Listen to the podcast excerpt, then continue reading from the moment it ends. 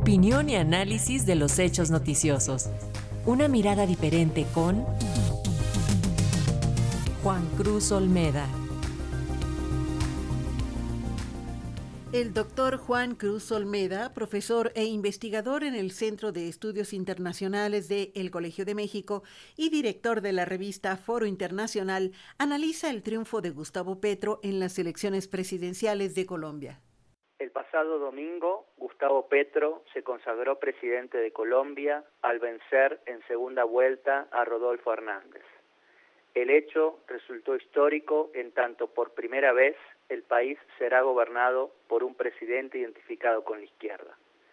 La contienda, sin embargo, también explicitó el derrumbe de las fuerzas políticas tradicionales y el vaciamiento del centro.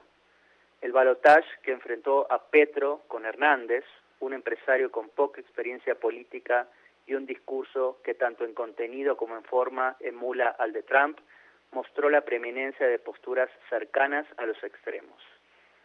Es importante recordar que Petro fue protagonista de las elecciones presidenciales de 2018, en las que también llegó a segunda vuelta, pero fue vencido por el hasta ahora presidente Iván Duque, lo que muchos analistas interpretaron como una confirmación de que el país seguía siendo conservador y no estaba dispuesto a tolerar un mandatario que llegara con un discurso centrado en cambiar el statu quo. Sin embargo, muchas cosas pasaron desde entonces, que de manera acumulativa parecen haberse conjugado para explicar el actual resultado. Una de las principales, sin duda, tiene que ver con la mediocridad del gobierno de Duque, que se caracterizó por su inacción o incluso impericia. Esto quedó exhibido de manera clara durante la pandemia e incluso derivó en masivas protestas en el año 2021 cuando la Administración presentó una propuesta de reforma impositiva que afectaba de manera directa a la población que aún no se recuperaba de los efectos causados por el coronavirus. En un país no acostumbrado a este tipo de movilizaciones, esta situación marcó un parteaguas y profundizó la desconfianza de amplios sectores con la clase política tradicional. La administración de Duque debió dar marcha atrás y la popularidad del presidente cayó a mínimos históricos. A lo anterior se sumó el opacamiento de la figura de Álvaro Uribe, presidente entre 2002 y 2010, mentor de Duque y durante muchos años una suerte de poder en las sombras desde su curula en el Senado, el que tuvo que abandonar hace algunos años para enfrentar una investigación judicial en su contra.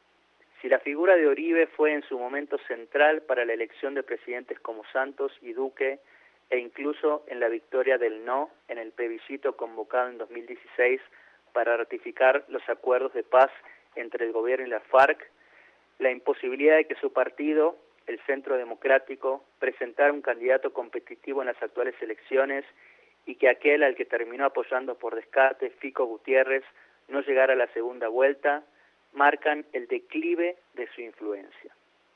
En los primeros días, luego de su elección, Petro comenzó a dejar en claro su estilo de gobernar, activo y en cierto sentido efectista, intentando resaltar el contraste con la inacción de Duque.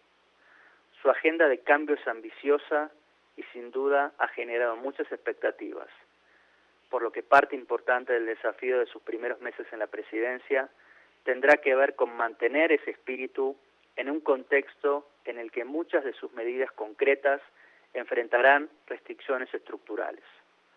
Una de las más importantes tendrá que ver con la fragmentación del Congreso y el limitado espacio que ocupa la bancada del nuevo presidente. Si bien las elecciones legislativas que se llevaron adelante el pasado marzo mostraron un avance histórico de la izquierda, los números aún están lejos de la mayoría necesaria para aprobar muchas de las medidas de su agenda de transformación. Por lo anterior, serán necesarios acuerdos y negociaciones sustantivas que inevitablemente podrán introducir modificaciones a los proyectos. Las barreras estructurales, sin embargo, no son solo políticas. Por ejemplo, durante la campaña, Petro destacó como una de sus prioridades acabar con el fracking en Colombia, algo que sin embargo podría tener efectos negativos en la producción de hidrocarburos, que además constituyen la principal exportación del país. Lo anterior en un contexto en el que la economía global se encuentra atravesada por la incertidumbre y la desaceleración. Otro gran desafío estará vinculado a gobernar en un contexto de alta polarización que se intensificó en la campaña.